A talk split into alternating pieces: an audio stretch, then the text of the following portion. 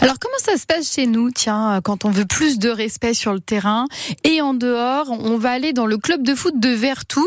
Depuis euh, quelques semaines, les joueurs doivent saluer leurs, leurs adversaires à la fin des matchs, euh, comme ça se fait d'ailleurs dans le rugby. Et ils doivent aussi, vous savez quoi, nettoyer le vestiaire. L'objectif, eh bien, c'est de faire aussi changer les mentalités et la mauvaise image qu'on peut avoir du foot.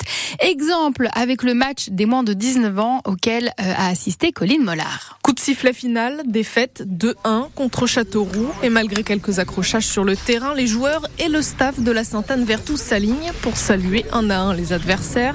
Forcément, c'est plus facile quand on gagne, admet le numéro 9, Nolan Guérin. Ah, c'est sûr, euh, après une défaite euh, dure comme ça, par exemple, le serrage de main, il est amer mais il faut le faire quand même. C'est pour rester dans une bonne entente, c'est le foot. C'est un plaisir avant tout et puis c'est important. Un serrage de main qui surprend même le gardien adverse, Samuel Folgoat. Ça change. On a l'habitude de rentrer directement au vestiaire, mais je trouve que c'est plutôt pas mal. Ça montre aussi leur état d'esprit. C'est un signe de fair play quand même. Des règles appelées protocole rugby par le club pour redorer un peu l'image du foot. On veut pas montrer l'exemple, on n'a pas envie de, de, se prendre pour ce qu'on n'est pas.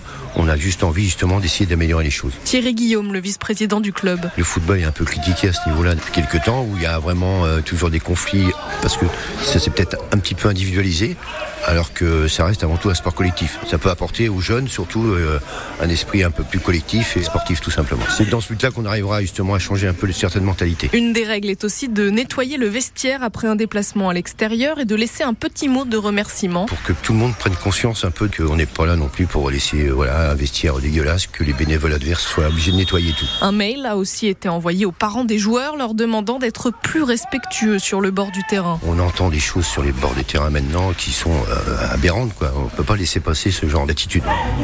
Bon, visiblement, il y a encore un peu de travail sur ce point, mais Michael, père d'un joueur de 15 ans, comprend la démarche. Quand on est spectateur, on n'a que la parole donc, euh, et les gestes. Et on gesticule et on crie des fois. Et, oui, il y a plein de parents qui, qui de temps en temps. Euh, voilà. Mais c'est bien de leur rappeler que ce ne sont que des enfants, ce n'est qu'un jeu. C'est très bien, ça rajoute un peu de valeur et un peu d'humilité. Prochaine étape pour le club, insister auprès des joueurs sur le prix que lui coûte chaque carton rouge jusqu'à 250 euros.